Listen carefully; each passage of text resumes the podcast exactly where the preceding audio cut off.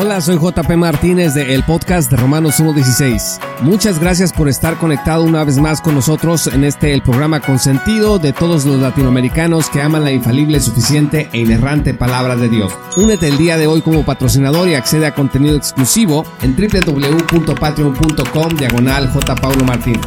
Disfruta del siguiente episodio que hemos preparado especialmente para ti.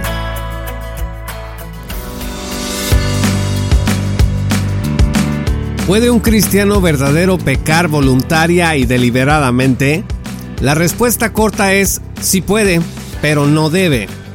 De hecho, la mayoría de los pecados que cometemos los cristianos son pecados voluntarios y deliberados.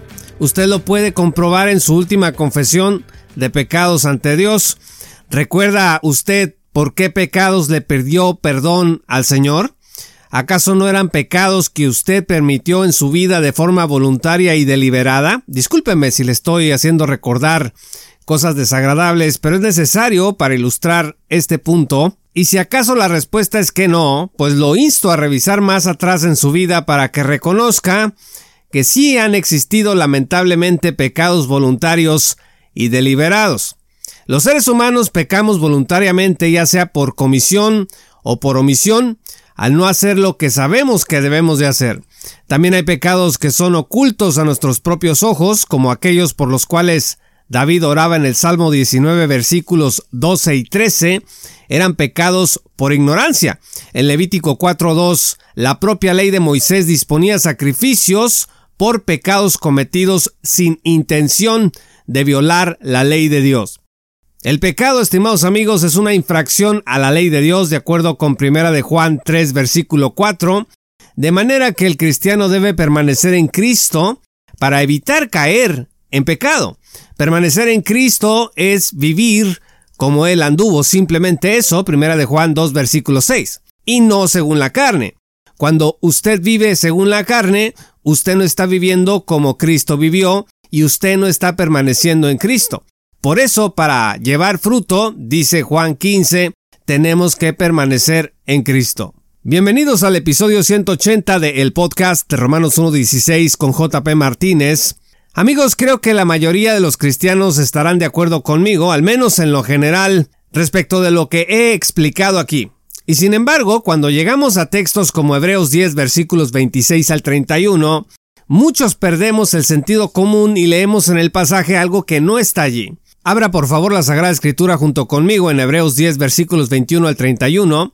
Dice la palabra de Dios, porque si pecaremos voluntariamente después de haber recibido el conocimiento de la verdad, ya no queda más sacrificio por los pecados, sino una horrenda expectación de juicio y de hervor de fuego que ha de devorar a los adversarios. El que viola la ley de Moisés por el testimonio de dos o tres testigos muere irremisiblemente. ¿Cuánto mayor castigo pensáis que merecerá el que pisoteare al Hijo de Dios y tuviere por inmunda la sangre del pacto en la cual fue santificado, e hiciere afrenta al Espíritu de gracia, pues conocemos al que dijo, Mía es la venganza, yo daré el pago, dice el Señor, y otra vez el Señor juzgará a su pueblo. Horrenda cosa es caer en manos del Dios vivo. Como sabemos que la mayoría de los pecados que cometemos los cristianos son voluntarios y deliberados, entonces debemos analizar con mucho cuidado lo que dice este texto en Hebreos, porque literalmente indica que aquellos que pecan voluntariamente están bajo una horrenda expectativa de juicio y de hervor de fuego. Eso dice el versículo 27. Peor aún dice el versículo 26 que ya no queda más sacrificio por los pecados. Evidentemente esto no puede significar que en el momento en que usted comete un pecado voluntario y deliberado, usted se gana un boleto al infierno. Porque si eso significara este pasaje, lo más probable es que nadie iría al cielo, porque como Juan dice, si decimos que no tenemos pecado, nos engañamos a nosotros mismos. Primera de Juan 1, versículo 8. ¿Qué significa entonces Hebreos 10, versículos 21 al 31? Como siempre, la regla de oro es el contexto. Hebreos está dirigida a judíos creyentes para exhortarles a no abandonar su fe en Cristo, para que no se volvieran al judaísmo. En palabras más técnicas, es una carta en donde se les advierte del peligro de incurrir en apostasía. Cristo, estimados amigos, dice Hebreos, es superior a todo aquello en lo que hayan creído los judíos bajo la ley. Les voy a mencionar nada más algunas cosas que Hebreos nos dice al respecto. Dice Hebreos que Cristo es superior a los ángeles. Ve a Hebreos 1 versículos 4 al 6. Dice que es superior a Moisés. Hebreos 3 versículos 3 al 6. Dice que es superior al sacerdocio levítico. Hebreos 7 versículos 11 al 28. Dice que es superior al tabernáculo terrenal. Hebreos 9 versículos 11 al 12. Dice que es superior al sacrificio de animales. Hebreos 9 versículos 23 al 28 dice que es superior al pacto antiguo, Hebreos 8 versículo 6, superior a los antiguos patriarcas, Hebreos 11 versículos 39 al 40, superior al sistema ceremonial, Hebreos 10 versículos 1 18, y así le podemos seguir en todo este contexto maravilloso en donde Hebreos habla acerca, es una tesis acerca de la superioridad de Cristo. Por supuesto no puedo dejar de mencionar que Cristo es superior a cualquier otro sumo sacerdote de acuerdo con Hebreos 4 versículos 14 al 16. Sin embargo, amigos, había creyentes judíos que estaban siendo tentados a abandonar su nueva fe en Cristo para regresar a lo que conocían, a lo que había estado en su formación primera, en donde habían sido entrenados y formados. Es muy difícil sacarse de encima algo que a uno le enseñaron de niño. Y bueno, Seguramente estos judíos estaban atravesando por una tentación de esta naturaleza. La pregunta es esta, ¿qué debían esperar estos judíos creyentes al darle la espalda a Cristo? Bueno, a eso es a lo que responde Hebreos 10 versículos 26 al 31, entre otras advertencias contra la apostasía que hay en la epístola a los Hebreos, en el capítulo 3, en el capítulo 6, capítulo este último sobre el cual nosotros grabamos un episodio titulado ¿Puede un cristiano incurrir en apostasía? Que está disponible en www.patreon.com diagonal J. Paulo Martínez. Puede usted escucharlo gratuitamente. Dice el texto en Hebreos 10:26 que si pecáramos voluntariamente después de haber recibido el conocimiento de la verdad, ya no queda más sacrificio por los pecados, sino una horrenda expectación de juicio y de hervor de fuego que ha de devorar a los adversarios. Yendo por partes, ¿qué significa pecar voluntariamente? Esto se refiere en el contexto a tomar la decisión de regresar a la ley de Moisés y sus rituales, a pesar de la probada superioridad de Cristo, de la cual hemos ya mencionado varias cosas. Estos hermanos ya tenían la libertad para entrar en el lugar santísimo por la sangre de Jesucristo, eso dice Hebreos 10:19, así que si abandonaban su fe en Cristo, la pregunta es, ¿cómo podrían tener acceso a Dios? En el verso 23, el autor de Hebreos lanza una declaración contundente. Escuche esto. Mantengamos firme, sin fluctuar, la profesión de nuestra esperanza, porque fiel es el que prometió. Este es un llamado para los hebreos de aquellos días y es un llamado para nosotros el día de hoy, cuando estamos rodeados de tentaciones que nos invitan a darle la espalda al Señor Jesús. Dice el texto en Hebreos 10 que ya no queda más sacrificio por el pecado. Esto quiere decir que si con Cristo los sacrificios de la ley habían sido superados y habían perdido su eficacia dispensacional, entonces los creyentes judíos que se alejaran pues ya no tendrían nada que ofrecer a Dios por sus pecados. Hebreos 9 versículo 28 dice claramente, Así también Cristo fue ofrecido una sola vez para llevar los pecados de muchos, y aparecerá por segunda vez sin relación con el pecado para salvar a los que le esperan. Según Hebreos 10, versículo 14, los creyentes en Cristo fueron hechos perfectos por una sola ofrenda. ¿La ofrenda de quién? La ofrenda de Cristo en la cruz. Al rechazar esta ofrenda, pues no habría ya manera de estar en paz con Dios. Ahora, ¿qué significa que los que le dan la espalda a Cristo, pues les espera una horrenda expectativa de juicio y hervor de fuego? Pues básicamente en la teología se han dado dos interpretaciones que son las más populares. La primera es la del calvinismo, que dice que los sujetos de dicho juicio en realidad eran falsos cristianos que nunca confiaron realmente en Cristo para su salvación y que simplemente cuando apostataron, pues demostraron su perdición.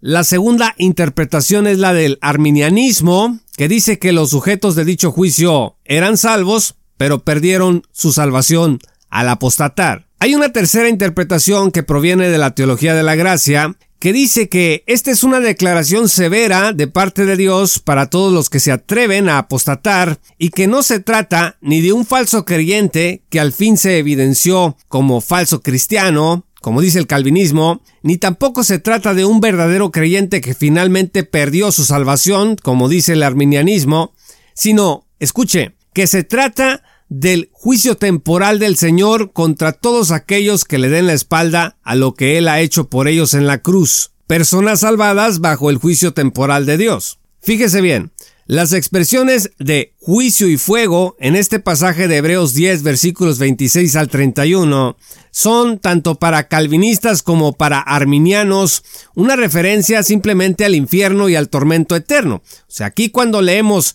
hervor de fuego, juicio, expectativa de juicio, bueno, ahí está hablando del infierno. Esa es la conclusión. Pero para la mentalidad hebrea era diferente. Miren, la nación de Israel ha atravesado a lo largo de su historia por juicios graves y rigurosos de parte de Dios. Les voy a dar tres ejemplos. Número uno, la plaga de serpientes venenosas en el desierto. Vea usted números 21 versículos 4 al 9. Los israelitas murmuran, se quejan en el desierto y Dios envía serpientes venenosas entre ellos como un castigo. Después, Moisés intercede por el pueblo y Dios le indica que haga una serpiente de bronce, que la eleve en un poste, y cualquier persona que mirara a la serpiente de bronce sería sanada. Este es un juicio temporal de Dios sobre su pueblo. Número 2. El hambre en la época de Eliseo. Vea usted segunda de Reyes 6 y 7. Durante un periodo de asedio de Samaria, la capital de Israel, por parte de los arameos, hubo una grave hambruna en la ciudad debido a un bloqueo y la situación llegó a ser tan desesperada que inclusive se incurrió en canibalismo. Dios finalmente intervino y a través de la profecía de Eliseo anunció que habría una abundancia de comida al día siguiente. Esta intervención divina fue un juicio temporal que puso fin a la hambruna. Y número 3, la destrucción del templo de Jerusalén.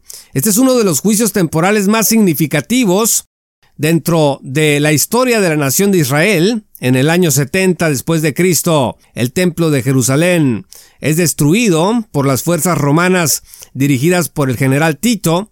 Este evento marcó el fin del segundo templo y la dispersión del pueblo judío. Así que tenemos tres ejemplos notables de juicio temporal de Dios aquí sobre la nación de Israel. Cada uno de ellos sirvió como una advertencia y llamado al arrepentimiento y a la obediencia. Escuche esto, pero en ningún momento constituyeron un rompimiento del pacto de Dios con la nación de Israel. Del mismo modo, cuando Dios salva eternamente a una persona, la asegura eternamente sin posibilidad que dicha redención sea descartada. Pero eso no significa que los hijos de Dios no van a atravesar por disciplina divina, que la salvación es eterna y no se puede perder, pues se puede colegir fácilmente de Juan 10 versículos 27 al 29. Cristo dice, mis ovejas oyen mi voz y yo las conozco y me siguen y yo les doy vida eterna y no perecerán jamás. Repito, no perecerán jamás. Aquí no hay una cláusula condicional, ni nadie las arrebatará de mi mano. Mi Padre que me las dio es mayor que todos y nadie las puede arrebatar de la mano de mi Padre. Romanos 8 versículos 38 al 39 dice, por lo cual estoy seguro de que ni la muerte, ni la vida, ni los ángeles, ni principados, ni potestades, ni lo presente, ni lo porvenir, ni lo alto, ni lo profundo, ni ninguna otra cosa creada nos podrá separar del amor de Dios que es en Cristo Jesús, Señor nuestro.